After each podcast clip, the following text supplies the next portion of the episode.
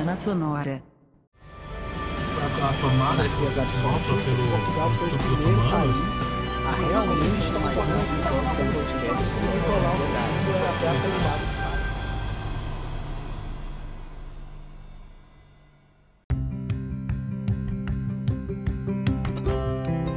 Ei, rapidinho, antes de começar esse episódio, nos ajude.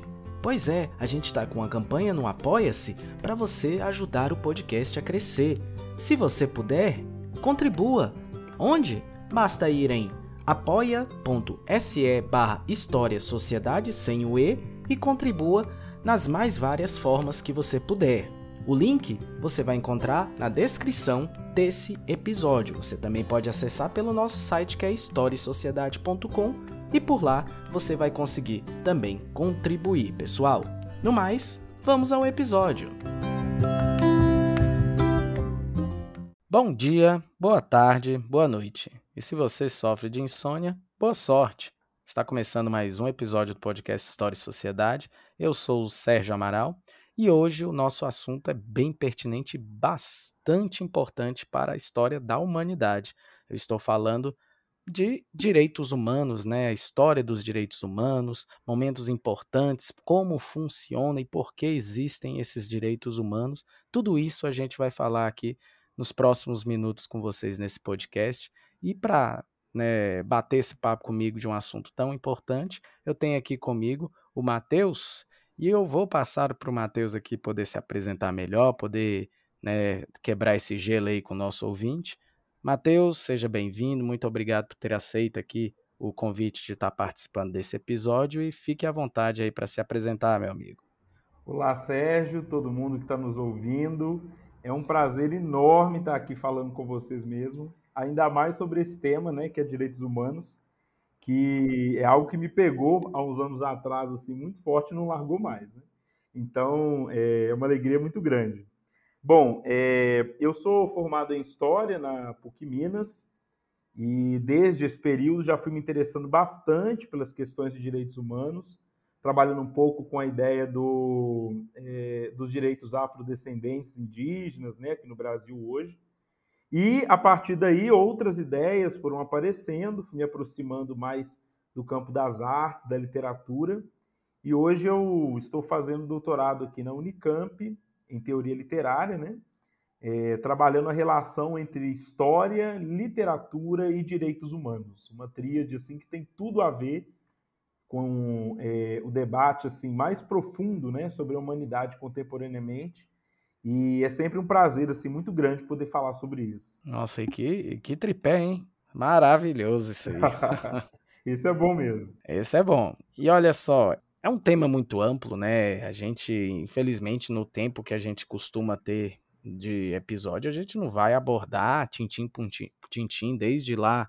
Ah, vamos pegar aqui a Mesopotâmia até chegar aos dias atuais, porque Deus me livre, vamos passar três dias aqui gravando e ninguém aguenta isso. Eu queria começar para deixar a galera aí mais atenta sobre os direitos humanos, né? Porque a gente tem aquela, às vezes, ideia mais rasa, né, do que é os direitos humanos e tal.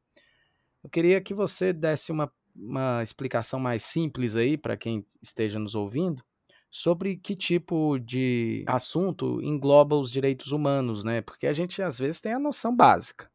Mas aí o que, que você pode estar tá dando aí para dar uma para a galera ter uma noção mais aprofundada do que são os direitos humanos? Bom, então vamos lá. Quando a gente fala dos direitos em forma geral mesmo, é, é sempre de difícil acesso, né? Porque os direitos, dentro daquele jurisdiquês, a gente não entende nada do que, que se trata. Muitas vezes é muito complexo entender né, como que esses direitos se formulam, se constroem, etc. Mas quando a gente fala dos direitos humanos, eh, eu acredito que a tentativa foi um pouco de quebrar essa fronteira né, entre o jurídico e a população em geral. É, nós estamos falando de uma declaração feita em 1948, né, pós Segunda Guerra Mundial, que vai, que vai trazer alguns artigos muito objetivos, que basicamente tenta definir direitos que todos os seres humanos, independente de raça, cor, gênero e etc., tenham. E essas leis são muitas vezes uh, bem curtas. Então, por exemplo, todo ser humano tem direito à liberdade. todo ser humano tem direito à educação. Então, são regras e paradigmas muito objetivos, contrários a esse mundo jurídico que é cheio de pormenores. Né? Às vezes é difícil compreender do que, que se trata, de que assunto né, a lei eh, se aplica, em que momento a lei se aplica. Mas os direitos humanos tem, tendem a ser mais uh, objetivos, visando que todo mundo compreenda bem do que se trata e consiga aplicá-lo quando necessário. Matheus, é uma coisa interessante da gente sempre citar é que você citou aí a Declaração Universal dos Direitos Humanos, mas muitas vezes eu já, inclusive, tenho alunos que me perguntam, mas professor, antes de ser feita essa declaração, não existia o assunto direitos humanos, o, o ser humano não tinha direito a nada, vivia não, numa anarquia, como é que era esse negócio aí? Não, não é bem assim, né? Esse documento, ele, ele foi feito pela Organização das Nações Unidas justamente para você ter um parâmetro a nível internacional, né? Uhum. Porque num prazo de pouco mais ali de 30 anos, 30, 35 anos ou pouco mais, você teve duas guerras de proporções estratosféricas, né? Que foi a primeira e logo em seguida, 20 anos depois, a segunda. Então, é, procurou-se né, é, averiguar formas, principalmente junta, junta tudo isso aos crimes de guerra que sempre houveram e não deixam de existir é, nos conflitos até atuais, para você tentar punir com rigor as pessoas que abusam né, da integridade física, psicológica, etc., da, de outras pessoas por interesses diversos. É bom também a gente lembrar aí os nossos ouvintes que essa ideia de direitos humanos não é uma coisa de pouco mais de 80 anos aí. Tem um longo histórico aí, desde quando a humanidade aí se entende por sociedade, não é mesmo? Sim, com certeza.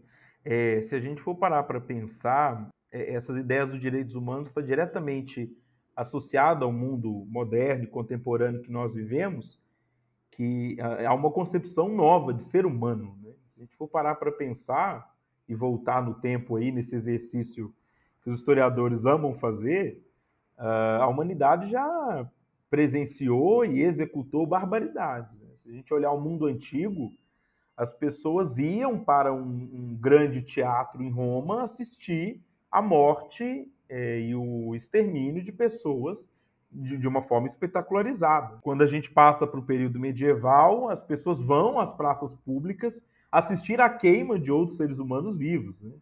Ou seja, é, ali não havia uma concepção de ser humano que nós temos hoje, que inclusive distanciava essas pessoas. Né? Então, ao eu ver uma bruxa ser queimada, isso não me afeta em nada, porque eu não tenho nada a ver com ela. Né? Mesma coisa em Roma, quando um bárbaro é morto dentro do Coliseu, isso não me choca, isso não me afeta, porque eu não tenho nada a ver com ele. Só que durante a modernidade, é, é justamente nesse período que as coisas começam a mudar. Né? Eu começo a ver que, olha, eu sou diferente do outro, mas uma série de questões, né, uma série de sentimentos e sensações que se aplicam a ele também se aplicam a mim. Então, olha como que a partir dessa mudança, o próprio ser humano começa a pensar em leis, em, uh, enfim, uma série de paradigmas né, que não englobem apenas um grupo, mas tente abarcar a humanidade da forma mais ampla possível. E aí isso vai acontecendo ao longo dos séculos XVIII, XIX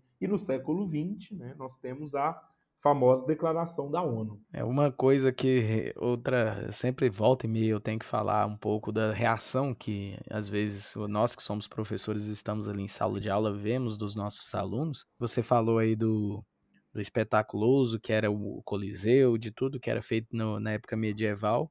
Mas uma coisa que me veio na cabeça logo foi durante a Revolução Francesa, aquele período de terror, onde você tinha a decapitação de, de várias pessoas de todo tipo em praça pública e o cara expondo a cabeça do fulano ali, ó, aqui, ó. Esse aqui é o rei Luís XVI, tal, tá aqui ó, a cabeça dele, olha que maravilha. Era uma coisa realmente que chegava para quem nós que estamos acostumados com uma, real, uma realidade totalmente diferente hoje, muitas vezes como como historiador, a gente tem que entender que era uma outra época, um outro contexto, mas para quem não é, quem não tem essa ideia de separar o tempo e espaço, acaba tendo um choque. Opa, como é que isso existia e eles deixavam isso existir? Então a gente tem que sempre ter esse cuidado, né? É um, é um cuidado que é, muitas vezes as pessoas não têm se a gente está questionando o que as pessoas fazem ou, ou provocam em outras pessoas hoje, é porque ao longo da história a gente viu que certas atitudes deviam ser condenadas, né? E isso é um, um ponto positivo. Isso é bem interessante nessa lógica é, social, né? Porque direito, os direitos humanos estão associados a uma é, percepção assim da sociedade como uma grande contradição. Né? Se a gente for pensar o caso da Revolução Francesa, que você citou agora, Sérgio, é muito emblemático, porque em 1789, no ano que se inicia a Revolução, nós temos a Declaração do Homem do Cidadão. Já existiam leis que protegiam os cidadãos franceses. E mesmo com essas leis, nós tivemos a fase do terror lá com os jacobinos. Então é muito louco porque, é, ao mesmo tempo em que nós temos alguns avanços do ponto de vista jurídico, como é o caso aí da, da Declaração do Homem do Cidadão, nós temos na prática um retrocesso muito grande. Né? É claro que durante é, o antigo regime e o absolutismo francês, várias pessoas eram mortas e condenadas em praça pública sem nenhuma proteção da lei.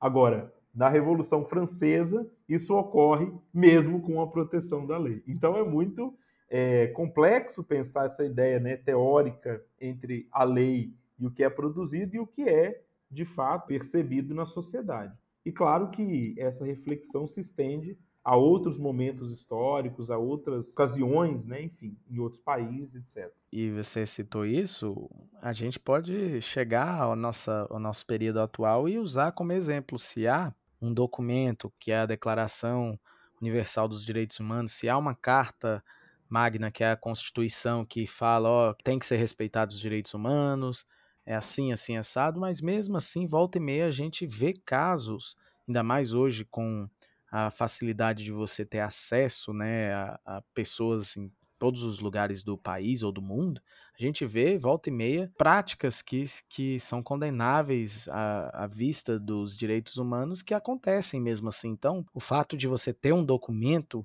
que garanta os direitos humanos, infelizmente não quer dizer que o ser humano vai seguir aquilo ali. Até porque o ser humano é propenso a cometer deslizes, né? Então, é sempre bom a gente ter esse, essa ideia. Sim, perfeito. É uma questão interessante, assim, pensando né, no caso contemporâneo, Brasil e mundo, né? Nós vivemos agora a, a, pandemia e se tem algo que a pandemia escancarou assim foi essa falha, né, muito grande dos direitos, porque em um mundo em que os direitos humanos são plenamente efetivados, mesmo diante de, um, de uma atrocidade tão grande como a pandemia, a, tudo teria sido amenizado. E justamente pela falta, muitas vezes, dessa aplicabilidade dos direitos humanos, é que nós conseguimos compreender a grandiosidade que a pandemia atingiu. É, muitos já não tinham acesso à saúde, muitos não tinham acesso a uma educação que os ensinasse como reagir à pandemia, né?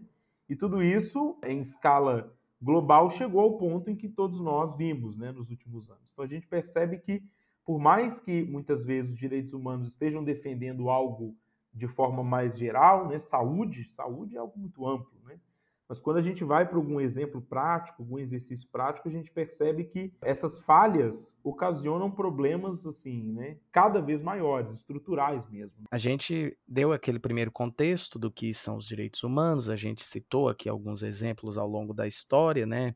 E queria ver com você também, Matheus, entender melhor como se dá essa ideia de você fazer um documento, se é só porque acontece crimes horrendos contra a humanidade, como foi o Holocausto, que talvez além da guerra seja um outro agravante que fez não só a ONU criar essa declaração, como criar até o próprio Estado de Israel para abrigar esses judeus, mas ou se é realmente algo que assim, poxa, acabou a guerra, vamos tentar fazer aqui um armistício, uma paz, e vamos fazer uma declaração aqui para que as pessoas sigam, para evitar futuras guerras. Eu queria entender o porquê que são né, as pessoas chegaram a essa conclusão de, da necessidade de ter os direitos humanos.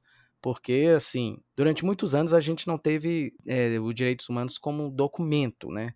A gente teve várias, vários tipos de leis, de constituição.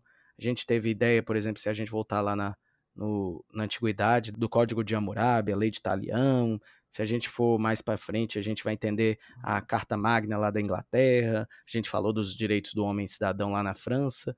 Mas essa ideia de ter uma padronização de direitos humanos que englobe aí o mundo todo, é para evitar aí, é, futuros conflitos, né? Depois de um armistício, você acha que é simplesmente algo que a, a humanidade chegou um momento que fala, não, a gente tem que criar isso aqui. Eu não sei se eu fui meio confuso na minha pergunta, eu posso não, reelaborar ela de novo. perfeito. É, é, muito interessante isso, Sérgio, porque a gente está falando de uma primeira proposta, assim, vamos dizer, né, de lei uh, universal. Né? Porque se a gente for parar para pensar, toda a questão. As jurídica... outras eram mais locais, né? Regionais. Perfeito, perfeito. Porque toda a questão jurídica ela é cultural, né? Se você forma em direito hoje no Brasil, você é advogado aqui. Né? Não quer dizer que você conheça o código jurídico norte-americano, chileno, enfim, japonês, né? É uma questão muito particular de cada povo, né? Só que o que, que nós temos em 1948, pós a Segunda Guerra, é a proposta de uma lei né, que irá abarcar uh, o mundo. Né? A gente fala de direitos humanos, estamos falando de todos os seres humanos. E isso é, inclusive, uma grande questão e um grande debate, inclusive hoje, né, passados aí mais de 70 anos, sobre essa aplicabilidade. Será que os países precisam, de fato, reconhecer os direitos humanos ou eles se aplicam independente disso, né? Isso é uma questão. Porque se a gente for parar para pensar, né, aos direitos humanos só vão valer nos países que o acolherem. Tá, mas e se nós temos então alguém sofrendo lá várias atrocidades, né, a sua humanidade, e já que o país não aceita, então nós não podemos fazer nada. Estamos de braços cruzados. Então não resolve, né? Em contrapartida, também há o problema de que é, alguns né, vão defender que é uma tentativa do Ocidente tentar se impor sobre outros países. Né? A nossa cultura ocidental tentar se impor sobre a cultura oriental, sobre a cultura, né, enfim, do Oriente Médio. Então existe realmente esse debate. É complexo, né? É muito complexo. É, em termos gerais, eu penso que é, os direitos humanos precisaram, né, nesse dado momento, serem de fato redigidos, e hoje é um dos documentos mais traduzidos no planeta, que coloca-se como uma forma de, ao menos, alertar né, todos os seres humanos de que é, algumas leis ali, alguns, algumas diretrizes são invioláveis. Não, o que eu ia, o que eu ia tentar me expressar, né? Às vezes você tem um, uma ideia melhor disso do que eu aí. É, a minha ideia é um pouco mais rasa, assim, quando eu estudar essa história dos direitos humanos, da Declaração Universal dos Direitos Humanos, é que eu imagino o seguinte: é, a ONU tem vários países membros. Né? Você tem os países ali que são os, os países que estão ali na, vamos dizer assim, na chefia e os outros que são associados, né, digamos assim. E eu acredito que esse documento, na hora que um país vá se associar à ONU, ele tem que aceitar esse documento. Ó, nós temos aqui uma Declaração Universal dos Direitos Humanos e a partir do momento que você quer entrar na nossa organização, como um país associado aqui, você tem que entender que você tem que seguir as normas que nós temos nesse documento. Eu acredito, eu, né, Sérgio Amaral, acredito que funcione desse jeito. Né? Aí eu estou aproveitando aqui para ver se você tem alguma ideia se é assim que funciona ou se você também não sabe ou se é coisa da minha cabeça isso aí. Não, não faz muito sentido. É, eu não cheguei a, a, pesquisar sobre, mas eu acredito que sim, porque quando um, um país ele se torna membro da, de qualquer organização, né? Como ele está chegando agora, então, querendo ou não, ele tem que aceitar as diretrizes já postas. E há uma tentativa da ONU, uh, desde 48 até hoje, nessa uh, implementação dos direitos humanos de forma mais geral. Agora, se isso de fato é aplicado ou não, é outra conversa, mas há uma tentativa de aplicabilidade, né? E o debate é amplo, porque até mesmo as formas como se aplica isso hoje são emblemáticas. Eu me recordo de um, de um caso uh, que me chocou muito, né? Que aconteceu agora, nos anos 90, em Ruanda. o genocídio de Ruanda e é assim, medonho, porque nós estamos falando de uma, um momento histórico em que a própria população armada começaram a se matar ali dentro. Nós estamos falando de milhares de pessoas né, que serão mortas, uma etnia praticamente inteira, né, os Tutsis serão uh, quase que exterminados no, no, em Ruanda. E enquanto isso, a, a, ONU cruza os braços, né? Ela vai dizer, olha, isso é um problema interno, nós não vamos intervir. Ué, mas se então a ONU ela tem esse poder de intervenção, né? Permite que essas atrocidades aconteçam, como agora nos anos 90, há um problema. Né?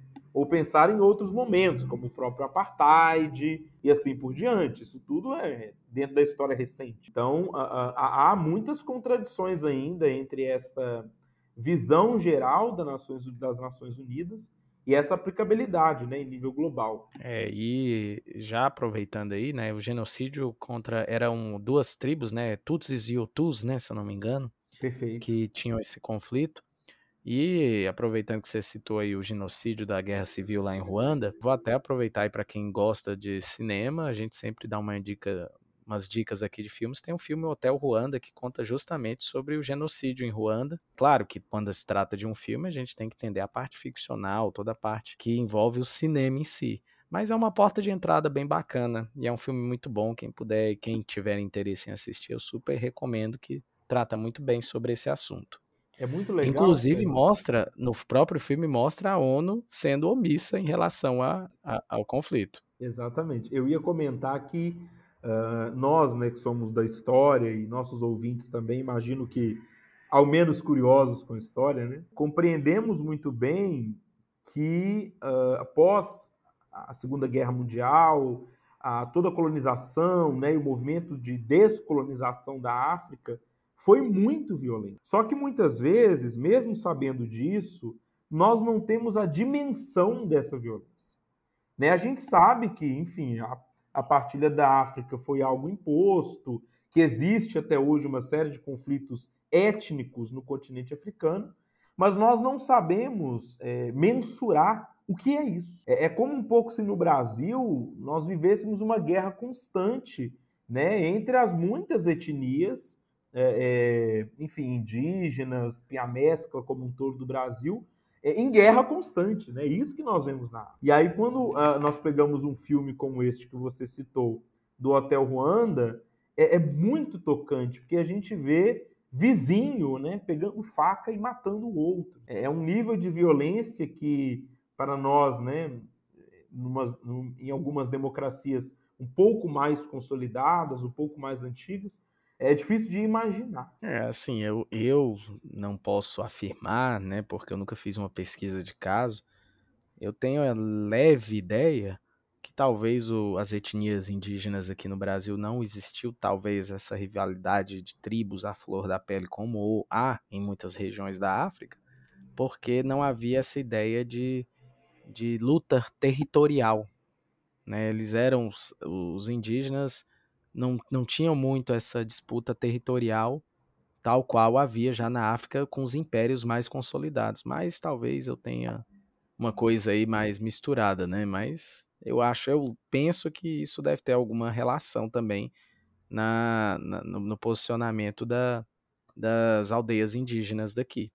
Sim, essa visão mais nômade, né, do, do dos povos. É, não, não, até porque quando você estuda os, os indígenas, mais os povos antigos, né, pré-colonização, você vê que quando havia algum tipo de disputa entre eles, era para demonstrar coragem, força, mas não para disputar ali, ó, essa terra é minha, né?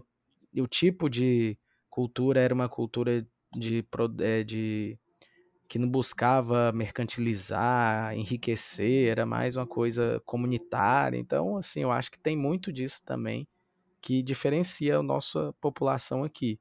E que, assim, isso eu estou falando dos povos originários, né? Não estou contando, por exemplo, os europeus e os africanos que para cá vieram.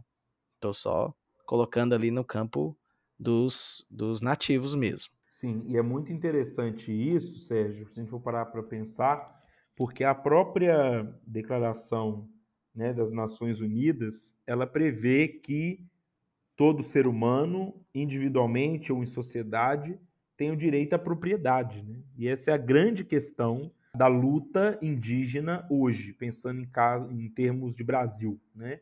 A grande questão que os indígenas estão discutindo, a, grande pauta que eles estão levantando é a defesa da terra. Isso é o ponto central, porque não há como defender uma cultura indígena, não há como defender a religiosidade, a ancestralidade, sem defender a territorialidade. Se não há um solo indígena, não há como proteger todas essas questões. Então, isso é uma luta fundamental é, desse povo. E quando nós percebemos que o Brasil, em alguma medida, como vimos aí nos últimos anos, diminui a importância das terras indígenas, ataca as terras indígenas, o que nós estamos vendo é uma violação dos direitos humanos. Né?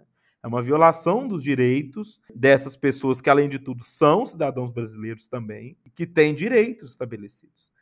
É, esse ano nós tivemos uma, uma importante ação do Supremo Tribunal Federal que traduziu a nossa Constituição para diversos idiomas indígenas, né? Eu achei muito interessante. Não, isso é muito legal, bacana é muito mesmo. legal. Se eu não me engano, foi no mês passado, retrasado, é, nós tivemos lá, né, a ministra, a chefe do Supremo, né, Rosa Weber, junto com outros ministros, é, entregando para as comunidades indígenas, para chefes locais, a Constituição brasileira em, é, nos idiomas locais. Então, isso é um, um avanço assim, muito importante nessa ideia de sociabilidade né, e de difusão dos direitos em geral. Consequentemente, os direitos humanos também. E aproveitando que a gente já citou aqui os povos originários, os indígenas, e a gente já deu uma abrangência de uma forma geral de direitos humanos de uma forma internacional, eu queria já agora dar uma aprofundada quando a gente fala de Brasil. Em relação ao Brasil, a gente tem lá a Declaração Universal dos Direitos Humanos da ONU, tudo mais, e temos a nossa Constituição, que já fala da defesa dos direitos humanos. Dentro do, do campo aqui nacional, é, o que, que nós podemos falar assim de direitos humanos além desses, desses dois documentos ou tem ou só esses dois são os parâmetros para para nós seguirmos? Então, internacionalmente, né, nós temos essa declaração e no Brasil a Constituição ela reforça essa declaração universal. A partir de, desses dois textos, nós vamos criando cada qual aí a depender das suas necessidades, né? Outros textos, então a gente tem cada estado, né, vai tentar gerir aí a questão dos direitos humanos, enfim. Mas esses dois, no caso brasileiro, se tornam meio que o ponto de referência, né, para onde nós iremos seguir. Só que no, no caso brasileiro, infelizmente, nós temos assistido, né, nos últimos anos, uma associação muito grande dos direitos políticos, dos direitos humanos, a questões políticas. Né? Os direitos humanos estão ligados a questões políticas. Então, não é de se assustar que nós tivemos pessoas indo à praça pública, né, anos atrás, gritar contra os direitos humanos. Ou então associando esses direitos fundamentais a um único grupo. Né? Então, ah, é o, é o direito do marginal, é o direito do bandido, é o direito da, enfim, da, da, daquele uh, que está preso, mas perde-se a dimensão geral desses direitos. Então, quando eu defendo o direito à liberdade de ir e vir, é para todos. Estou defendendo apenas para um grupo ou outro. E justamente por esse movimento em torno dos direitos humanos se transformar hoje no Brasil em uma pauta política, a gente vê a grande mudança né, em relação a isso uh, nessa passagem dos últimos governos. Uh, nós tivemos como ministra dos Direitos Humanos, né, durante a gestão Bolsonaro inteira, a ministra Damares. Dentro da gestão dela, tudo que nós percebemos foi um afastamento enorme da questão dos direitos humanos. Né? Nós tivemos aí, uh, ao final do governo, o desvelar do caso dos índios Yanomami, que é desesperador. Né? Nós tivemos a, a negação de, do, do, governo passado do uso né, de absorventes e da distribuição de absorventes gratuitos para a, as mulheres em condições mais pobres. Isso é a um... própria, a própria pandemia né, da, do, do, da Covid-19 já envolve aí um assunto que você fez pouco caso da saúde pública do, do país, né? Então isso já é um crime contra os direitos humanos. Exatamente. A partir do momento que eu não tenho o direito à saúde, que é o básico, o direito à saúde é o direito à vida. Se eu não tenho o direito à vida, que outro direito importa? Então, assim, a gente vê que, ah, infelizmente, essa linha né, do direito ela está cada vez mais sendo associada a um lado político. Né? Então, a questão dos índios Yanomami, por exemplo, não é uma questão política, é uma questão humanitária. Né? Independente de denominação política, o que acontece com os indígenas é, hoje, e aí nós estamos pegando somente um único exemplo específico, independe da gestão política brasileira, independe da nossa posição política, né? Isso aí é, é uma questão humanitária. E, e, é importante que nós tenhamos isso muito claro em mente, né? Certo, é porque muitas vezes, né, a gente tem essa ideia de defender o nosso nossa ideologia política, o nosso lado político e esquecer que de um tanto de um lado quanto de outro, quanto do, na nossa frente, no meio da gente, tem seres humanos, né, que carecem de direitos iguais, independente se você apoia partidos de direita ou partidos de esquerda, ou se você é partido do centro, seja qual for a sua linha política, né? A gente tem que sempre prezar primeiro pelos direitos humanos, mas volta e meia a gente acaba esquecendo desse preceito, né? Infelizmente. É claro que a pluralidade política é sempre muito bom, né? Estamos na democracia. Então, se a gente quiser que um único partido controle, a situação fica complicada. Então, a pluralidade é sempre muito bem-vinda. Agora, a questão é que algumas pautas é, estão acima de pautas políticas, Tem, devem estar. Né?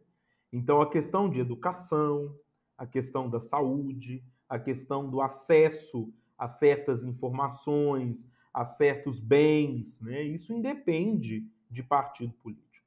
Né? Isso daí é a base. Né? Então, essas questões assim do debate, que são questões humanitárias, né? são da alçada de todos nós. Então é muito importante a gente estar muito atento, né, politicamente, a todos esses movimentos. Nós tivemos recentemente o caso de uma militante negra, né, que acabou sendo assassinada na Bahia é, no mês passado e, e, ela havia pedido proteção militar, né, é, ao Ministério dos Direitos Humanos.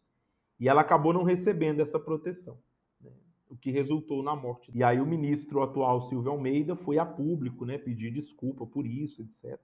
Então a gente percebe como que há falhas, né, independente do governo, independente do momento que nós estamos, as falhas políticas estão aí. Né? É importante reconhecer e melhorar, claro.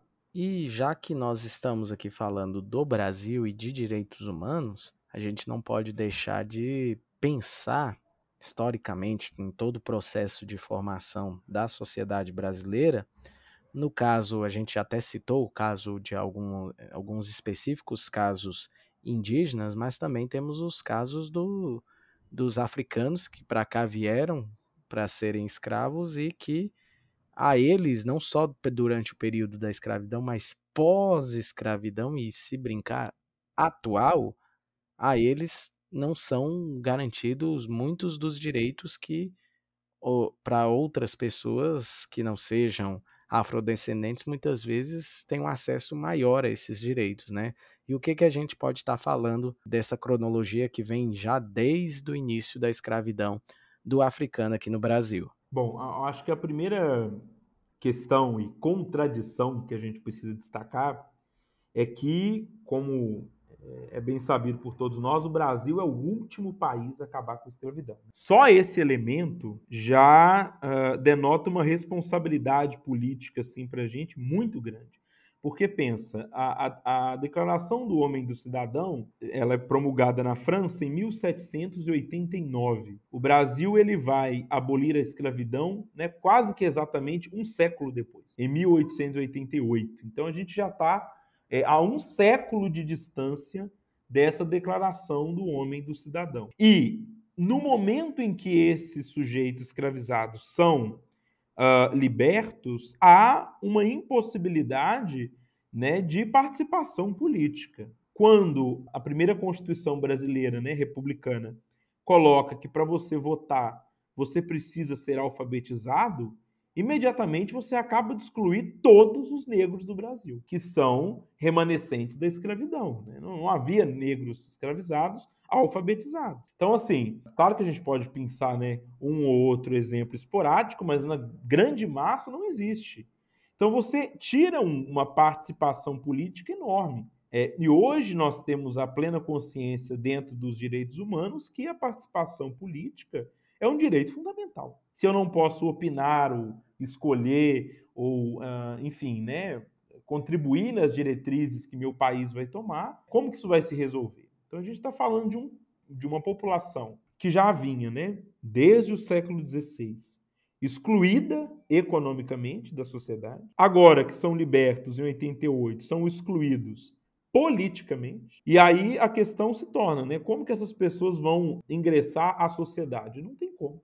Então nós vamos falar aí de um século XX, que isso aí já é o final do século XIX, um século XX inteiro em que essas pessoas estão tentando, a duras penas, entrar para a sociedade. E não conseguem. Né? Elas vão tentando furar as bolhas, como se diz, e não conseguem.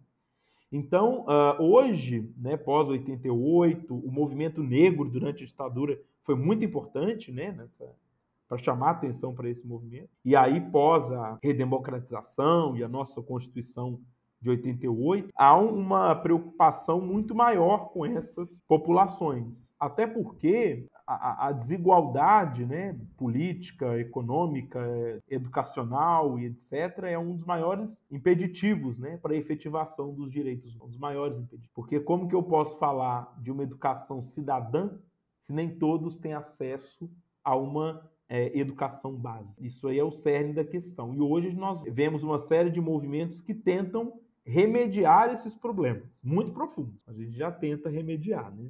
Não, e o, e o curioso é que você citou o fato de da Constituição, da primeira Constituição republicana lá de 1891, excluir totalmente as pessoas a, a, não alfabetizadas, e a gente vai para uma Constituição que foi feita em 1891, de uma abolição que veio em 1888, ou seja, 100 anos após a declaração do homem do cidadão da França, e a primeira vez que esse analfabeto vai conseguir participar da vida política vai ser lá em 1988. Ou seja, é, é uma coisa né? que gera absurdo você pensar agora, você olhar para todos esses dados e pensar, poxa vida, Cara, tem pouco mais de 30 anos que a pessoa não alfabetizada pode participar da vida política e que o nosso país, mesmo hoje tendo um acesso mai, maior à educação, o número de pessoas não alfabetizadas ainda é muito grande. Ou alfabetizados funcionais, né? Analfabetos funcionais. Os, os, os chamados analfabetos funcionais ainda estão aí a, a rodo. Tem gente que sabe é, escrever o nome, fazer, escrever, copiar, mas não sabe interpretar. Então, é, é, é meio que uma, um analfabeto funcional essa, essa pessoa. Porque você pode dar qualquer coisa escrita lá, o cara não vai entender nada mesmo. É, você pode estar lá falando, ó, o seu, o seu rim agora é minha propriedade, em outras palavras, o cara lê aquilo lá, tá, vou assinar isso aqui. E aí? Então, assim, é algo muito é muito pesado para a gente pensar ainda o processo de você ter um total acesso à cidadania para a nossa população que ainda engatinha, né, vamos dizer assim. Sim, é verdade. E, e, essa questão da, da fragilidade da educação, né, a gente vê isso em termos práticos hoje com a, as fake news. Né? É, é exatamente isso. Assim. É um nível de desinformação tão grande que nós não conseguimos parar ou freá-lo porque as pessoas não conseguem compreender as coisas, os textos, né? A realidade é essa, as pessoas não compreendem os textos, né? E aí nós precisamos que os geógrafos parem tudo que eles estão fazendo e vão para a rua dizer que a Terra não é plana. Que nós, historiadores, Deus, paremos é... tudo que estamos fazendo para ir para a rua dizer que o Holocausto existiu, né? Porque as pessoas, além de não acreditarem, né, os médicos precisam parar de fazer tudo para dizer que a vacina é importante, né? A gente pensa na revolta da vacina lá no início do século XX, e aí 100 anos a história se repetindo por uma desinformação geral. Né? E aí nós vemos que, inclusive, um dos artigos fundamentais da, da declaração é o direito à educação básica. Ainda não se amplia a ideia de educação superior, mas educação básica sim. E, e no caso brasileiro, as falhas dessa educação permitem né, que as pessoas, enfim, desacreditem da ciência completamente, não compreendam o mundo em que elas estão vivendo. E aí o, o, desenrolar disso tudo é esse mundo complexo que nós estamos vivendo, esse cenário complexo que nós estamos vivendo agora, né? Não, e, e você deve imaginar, Matheus, que para quem trabalha com a área da educação, né, você aí é historiador, também é formado na área de letras, eu sou historiador e a gente já teve né, a experiência, temos né, a experiência da, da sala de aula. Agora você imagina os casos em que você vai dar um conteúdo complexo para uma pessoa que não sabe ler ou escrever direito. Uhum. Então aquilo ali vai entrar por um ouvido e sair pelo outro, ou se ela for ler ali, não, não vai absorver aquilo que você está tentando passar. Ou o simples caso da, da facilidade de acesso que nós temos hoje com a internet, com os smartphones e tudo mais, a notícia instantânea, né, os chats GPT da vida, que aluno meu agora, ele não quer responder mais a atividade pesquisando em livros ou algo do tipo, ele quer que o chat GPT responda a questão para ele. Então, se o chat GPT falou, o professor falou diferente, epa, professor, você errou aqui, ó. Então, essa ideia de você pegar uma notícia e tentar confrontar um fato histórico hoje é uma coisa que ficou assim, ó, desculpa, mas ficou fácil demais. E ficou banalizado até, né? E é um problema que a gente tem que enfrentar hoje em dia na nossa sociedade. Sim, essa ideia da maturidade geral né, das pessoas. É, eu estava vendo uma postagem esses dias no Instagram que eu achei muito interessante, que mostrava como que há, há séculos atrás né, as pessoas lutavam para ter informação, né? como a igreja, durante a Idade Média, por exemplo, matava quantos fosse para manter algo sigiloso, secreto, né? enfim. E hoje nós temos uh, o mundo inteiro nas mãos. O celular hoje é infinitamente maior que a biblioteca de Alexandria na antiguidade. Qualquer celular hoje é muito maior que as bibliotecas medievais. E mesmo tendo tanta informação nas mãos, né, nós não sabemos o que perguntar, nós não sabemos o que, que buscar. Né? Então, nós temos aí uma infinidade de possibilidades e ao mesmo tempo um emburrecimento assim geral da sociedade. Né? Eu, eu, a gente só vai buscar a futilidade. Então é muito interessante esse movimento. Trazendo isso para a questão do, dos direitos humanos, a gente pode pensar como que essa ideia da informação, né, em escala maior, da desinformação, é, é algo muito perigoso. Hoje nós vivemos um mundo em que todos nós estamos nos levantando, nos alimentando, indo trabalhar, estudando, etc. Mas vivendo barbaridades, gente, que é difícil imaginar isso no século XXI, né? Seja na guerra da Ucrânia, seja na própria confusão que nós temos ali no Oriente Médio, que não dá nem para chamar de guerra aquilo que acontece entre Israel e Palestina, né? Porque para existir uma guerra, nós precisamos de dois exércitos bem definidos, né? E ali não existe isso. Nós temos o exército de Israel literalmente massacrando o povo palestino. Não existe um exército palestino. Então ali nós estamos falando de uma violação em nível máximo do que é o ser humano. E isso não nos choca devido à grande desinformação. Nós tivemos uma fala recente do ministro das Relações Internacionais de Israel, que ele disse que é, o povo palestino não existe. Ele chegou ao ponto de dizer: olha, a expansão de Israel pelo Oriente Médio é algo quase que natural, né? A grande mídia defende um povo palestino que não existe. Então, assim, a gente vê que existe no próprio discurso, e hoje Israel é um Estado de extrema direita, né? Em que há a negação do outro, né, completa, chegar ao ponto de dizer que o outro nem existe. Então, é nesse momento que nós vamos percebendo assim que esses direitos uh, humanos estão sendo violados, continuam sendo violados no mundo todo e, e pouco disso nos chega, né? Pouco dessas informações chegam até nós, assim, enquanto cidadãos globais. Então, é, é, é, se, é uma questão Se a gente fosse né? citar ali no Oriente Médio, a gente tem a Síria também, né, que há anos está em problemas de guerra Perfeito. civil, mas é uma coisa muito ampla também ali, né? Todo mundo a gente vai achar esses problemas de não respeito aos direitos humanos, infelizmente. É, tem uma questão interessante nisso também, Sérgio, e nossos ouvintes, que é a própria relação desta uh, guerra constante né, no Brasil. A gente pode falar assim, ah, mas o Brasil não está em guerra declarada, né? mas há uma espécie de guerra aí não declarada, por exemplo, dentro né, das favelas. O que a gente vê ali é um cenário de guerra. Né? A gente tem até né, tanques de guerra entrando muitas vezes em comunidades. Né? Você tem um armamento extremamente pesado, tanto é, pelos moradores dessas comunidades, né, e a própria polícia também que está entrando. Então ali há um cenário de guerra violento mesmo né, no Brasil hoje. A gente pega os exemplos né, do Rio de Janeiro, que são os mais expoentes na mídia, mas aí nós temos outros estados também, né? Eu ouvi um dado recente de como que a Bahia também estava crescendo muito nesse índice de violência né, nas comunidades, enfim. Então, nós vamos percebendo que essas guerras não declaradas estão bem próximas da gente, né?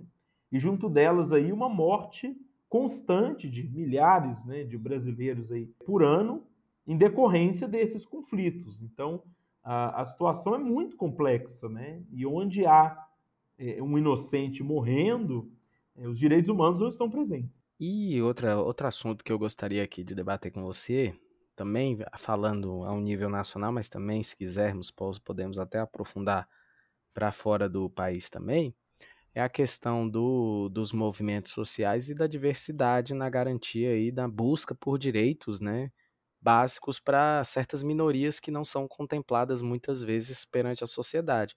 Porque a gente fala aqui, no caso, é, geralmente dos nativos indígenas, falamos dos afrodescendentes, mas também além de apenas essas, essas duas partes, existe uma gama muito maior do que apenas algo simplista, né? Nós temos as comunidades LGBTQIA+, nós temos as mulheres que lutam é, há séculos por uma igualdade de direito de gênero, é, e nós vamos ter pessoas que vivem à, à, margem da sociedade, né, que buscam aí uma, uma igualdade social, né, que aquelas pessoas ali que vivem na extrema miséria, que aquilo ali, quer queira ou quer não, é fere os direitos humanos a pessoa não ter é, a dignidade mínima para poder viver. Então a gente tem todo um contexto também de movimentos sociais aí que englobam essa diversidade essa luta por direitos humanos aí também que nós podemos debater, né, Matheus? Perfeito. A, a, a primeira,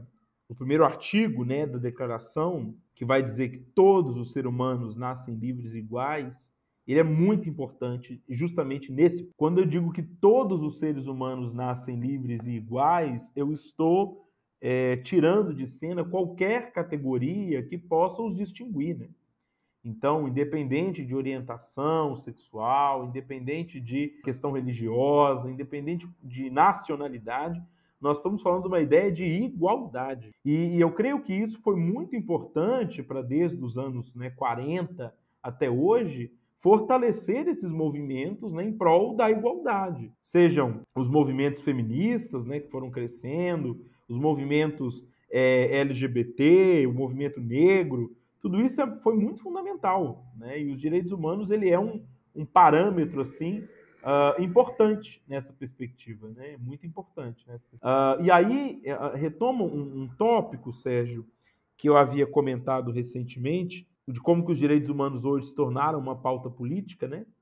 que está tramitando né, na Câmara aí do, dos Deputados atualmente um projeto que visa retirar né, a possibilidade dos casais homoafetivos se casarem. Ou seja, já é algo permitido no Brasil e há um projeto para que se proíba. Então, olha que interessante. Para reverter, né? Para reverter. Tirar da, da Constituição algo que foi uma conquista a duras penas, né? Exato. então, assim. a gente vê que, assim, é, por que, que os direitos humanos existem? Porque eles podem ser violados. Por isso que eles existem. Eles não estão seguros. Se todos esses direitos que estão na lei fossem seguros, não precisaria da lei. A lei está lá porque eles não estão assegurados, né? Ela está ali para lembrar toda hora: olha, você não pode fazer isso que você está fazendo. Ela está ali como parâmetro. E hoje há um movimento, né, fortemente encabeçado pela ala mais conservadora brasileira que quer, de fato, retirar esses, esses direitos já conquistados. Então é uma questão assim bem complexa para a gente poder né, pensar e discutir esse constante perigo, né? Que cerca os direitos humanos, estão em constante perigo, né? É, infelizmente aqui, não só aqui, mas eu acredito que isso não é. A gente fala sempre do Brasil como por, por nós sermos brasileiros e estarmos convivendo aqui dia a dia com o que acontece aqui, mas esse tipo de atitude, é bom sempre lembrar, não é exclusiva daqui, né? Muitos outros povos, muitas outras, naço muitas outras nações também é, ou não querem aceitar o casamento homoafetivo ou, ou querem banir algo que eles já passaram a aceitar. Então, a gente fala daqui porque é a nossa realidade aqui do momento, mas é algo que, infelizmente, abrange aí todo o planeta, né? Perfeito. Em todos os cantos do mundo você vai achar pessoas que são afrodescendentes sofrendo é, humilhação física, é, psicológica por outras pessoas e o que fere os direitos humanos. Se você acha, a, vê pessoas que são LGBTQIA mais sofrerem, vai ver mulheres em condições né, de subjugação por serem apenas mulheres. Então a gente tem que entender que se, se os direitos estão ali, é porque se, se eles foram criados, é como você falou, é porque as pessoas já têm tendência a não respeitá-los. E aí você cria uma lei que é justamente para tentar coibir esse erro, tentar consertar esse erro. E infelizmente a gente sabe que não está acontecendo fielmente, né? É, tem uma, um, um, exemplo nisso, né, que nós estamos comentando, dessa volta constante da, da, do, que, do, que, os direitos humanos já havia superado em alguma medida, né? É o caso que nós temos hoje, por exemplo, no, no próprio Oriente Médio, né? É, nós vimos lá as mulheres agora novamente sendo obrigadas a usar a burca, né? Algo que já não era, mas obrigado. Então, as pessoas lá de uma religião determinada, né, dentro do islamismo, usavam a burca. Agora se passa a ser uma obrigação imposta pelo Estado. Né? Então, até que ponto esse avanço que as mulheres haviam conseguido uh, expressar né, a sua religião, a sua opinião de forma mais ampla, ele é retomado, né? ele é velado novamente. Então, assim, ao mesmo tempo que a gente é uma, é uma corda de força, assim mesmo, né? Um lado puxando para um lado, um para o outro, e, nem sempre pende para o lado dos direitos humanos. Esse, essa é a grande questão. Muitas vezes é, é o outro lado que consegue mais força. E isso é muito problemático, porque quando um lado, é, quando os direitos humanos né, acaba perdendo, é, nós temos aí né, a morte de pessoas, a negação da diferença, né? nós temos a, enfim, né, o, ataque ao humano mesmo. Então, é, é um problema muito complexo aí para a gente poder pensar, né? Isso hoje, pensando no século XXI mesmo. A gente tem que pensar que algo que eles fizeram, a galera ali da política e, consequentemente, o que é tomado de decisão ali respinga na sociedade, aí eles podem abrir uma brecha sem precedentes, porque se você vai revogar uma lei que foi conquistada por uma classe, que é o casamento homoafetivo, o casamento civil perante a lei dos homoafetivos, daqui a pouco vai ter gente querendo revogar a lei Maria da Penha, porque acha que ela não, tem, não tinha que ser feita. O voto feminino.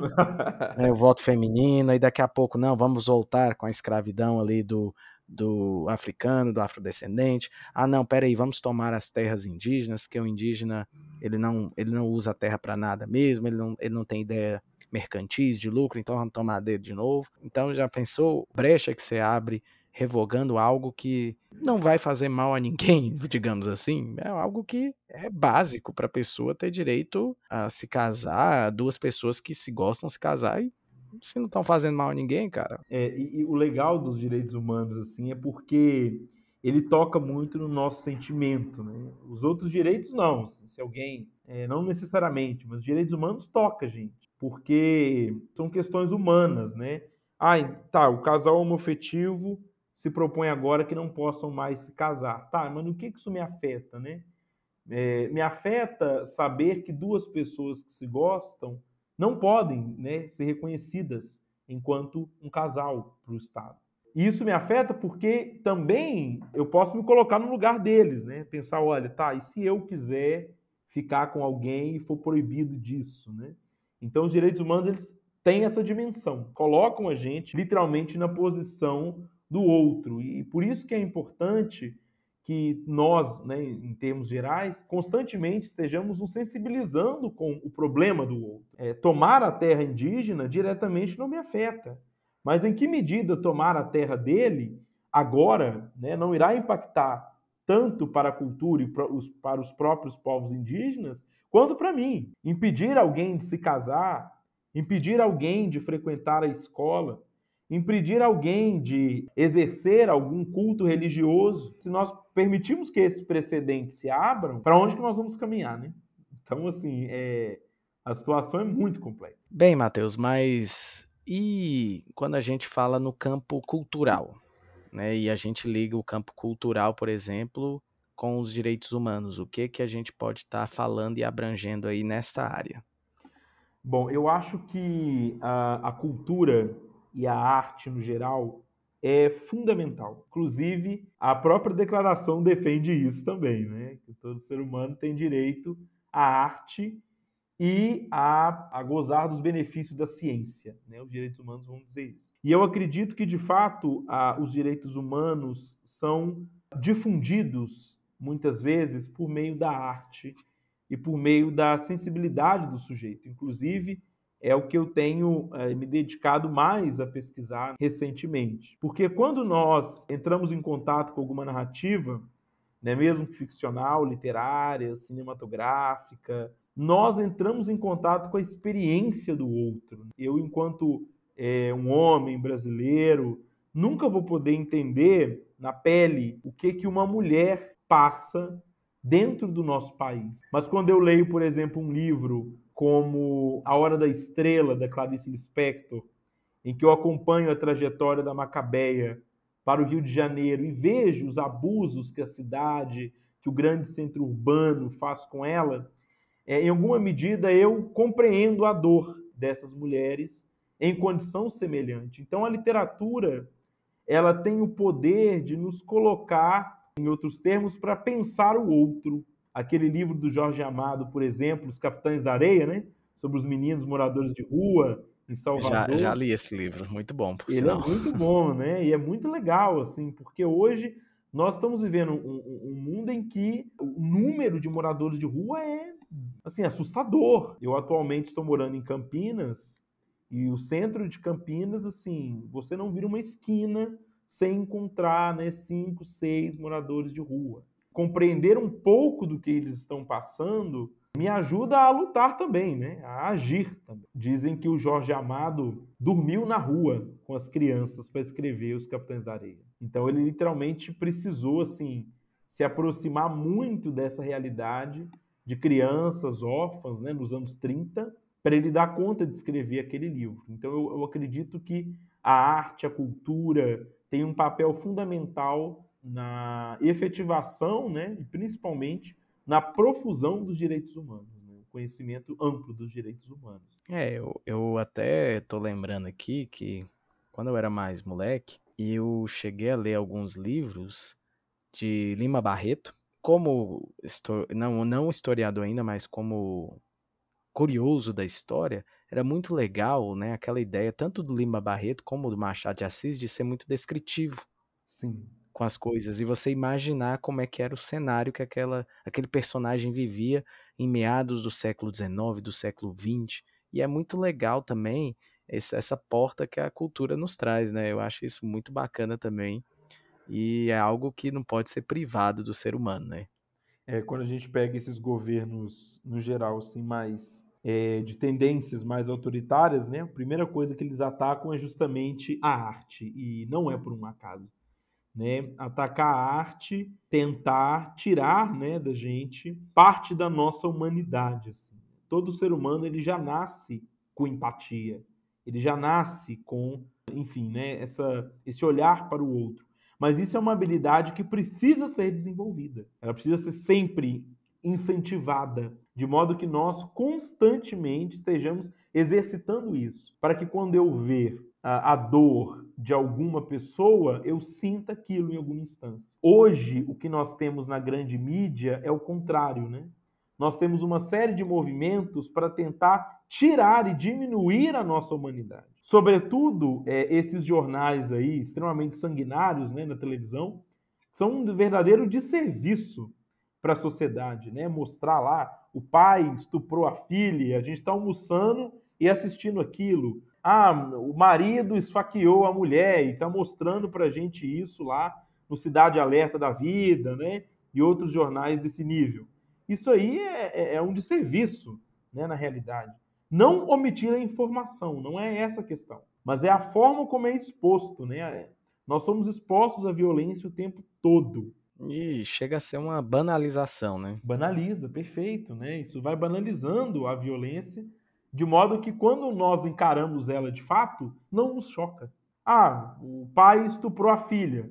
A grande coisa, já vi isso tantas vezes. Então não nos choca mais. Então é bem emblemático, né, a forma como a mídia hoje tem trabalhado, né? Não necessariamente a serviço dos direitos humanos, mas nos criando umas sensações assim muito impessoais, né? Quando nós poderíamos imaginar que estaríamos almoçando ou jantando em família, né? É, consumindo esse tipo de informação. E, Matheus, é, acho que deu para abarcar muita coisa aqui na nossa conversa, né? Foi muito produtiva, foi muito bacana. E eu vou chegando aqui naquele momento em que eu dou o espaço aqui para o nosso convidado para ele falar sobre projetos, para ele fazer indicações de livros, de filmes, né? Você pode aí é, indicar sites, indicar blogs, né? Você quiser aí passar algo aí para o nosso ouvinte que tem interesse em conhecer ou compartilhar algo com, com você sobre o assunto aí, fique à vontade, esse espaço é seu, meu querido.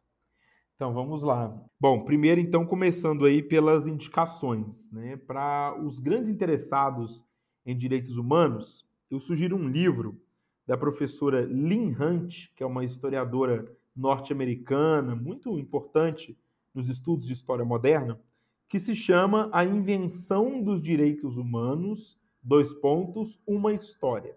Nesse livro ela vai tentar entender como os direitos humanos surgiram na época moderna, lá no século XVIII principalmente, nos Estados Unidos e na França. E como que a partir dali ele foi, né, eles foram se difundindo para o restante uh, do mundo. Então é um livro teórico que eu indico assim fortemente, de fácil leitura. Então mesmo aí para quem não é historiador vai uh, se deliciar muito com ele.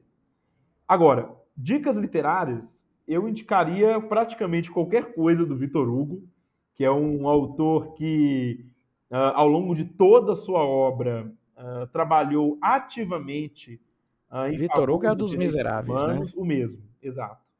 É, dois livros dele trabalham bem essa questão dos direitos humanos, que são justamente Os Miseráveis, onde nós vamos ter lá a história de uma prostituta, a história de uma órfã, né, de um condenado uh, injustamente. Então é bem interessante o, Os Miseráveis. E nós temos um outro livro dele que se chama O Último Dia de um Condenado, em que ele vai tentar uh, escrever né, um romance contrário à pena de morte. Né? Então é bem interessante a argumentação dele, né, de forma literária, para tentar se opor né, à pena de morte.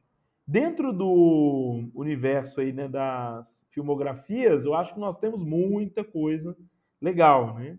Vixe, dá é, para abarcar muita coisa. Tem muita coisa trabalhando os direitos humanos, né? Eu penso que os filmes sobre o Holocausto no geral, né? Que aí existem uma biblioteca inteira, né? De filmes sobre é, o Holocausto. Nós, Nós temos... citamos aqui o Hotel Ruanda também, né? Perfeito, o Hotel Ruanda. Você tem vários filmes, né? Trabalhando com uh, baseados em livros, inclusive, trabalhando com a ditadura militar. Então você tem obras trabalhando ditadura no Chile, na Argentina, aqui no Brasil, né, que eu acho que vale muito a pena o pessoal dar uma olhadinha, né? Um filme que eu indico, um documentário, na verdade, que saiu recentemente, ele se chama Dois Irmãos, né? Vai falar sobre a relação da ditadura Brasil-Chile. E é bem interessante, né? Não sei se todo mundo sabe aí, mas o Brasil foi um grande financiador né, da ditadura chilena do Pinochet. Então é interessante aí para a gente poder refletir um pouco né, nessa linha. E aí eu aproveito o espaço para poder fazer uma indicação é, de um grupo de pesquisa né, e estudo que eu coordeno, que é o G-SLIT, Grupo de Estudos em História e Literatura. Né?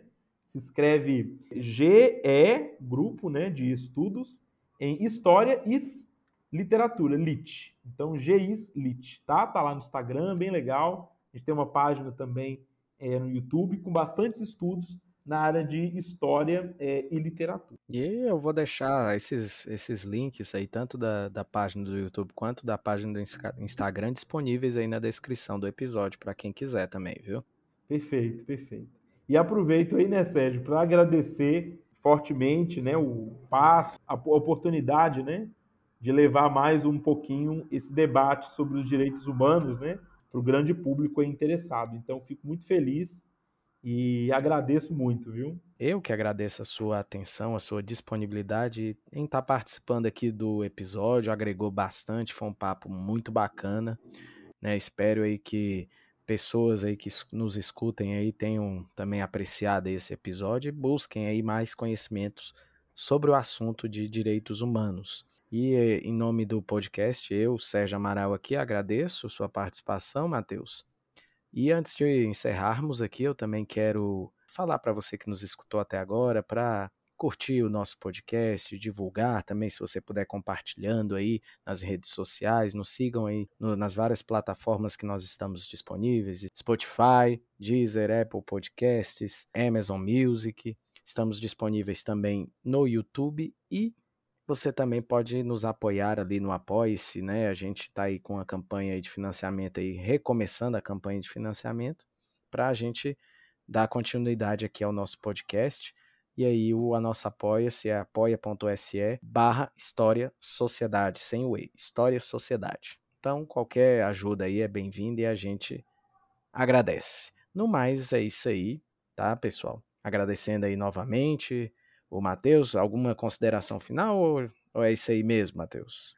É, eu creio que os agradecimentos aí ao pessoal, né, que ficou nos ouvindo aí até agora e o eterno apelo, né, a não deixarem de lado os direitos humanos, buscarem sempre se inteirar sobre eles, sobre eles, que são fundamentais aí pra gente. Tá certo, então.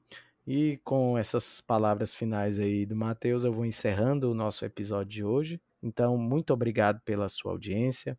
Um grande beijo no coração de todos vocês, um abraço na alma e a gente se vê no próximo episódio, pessoal.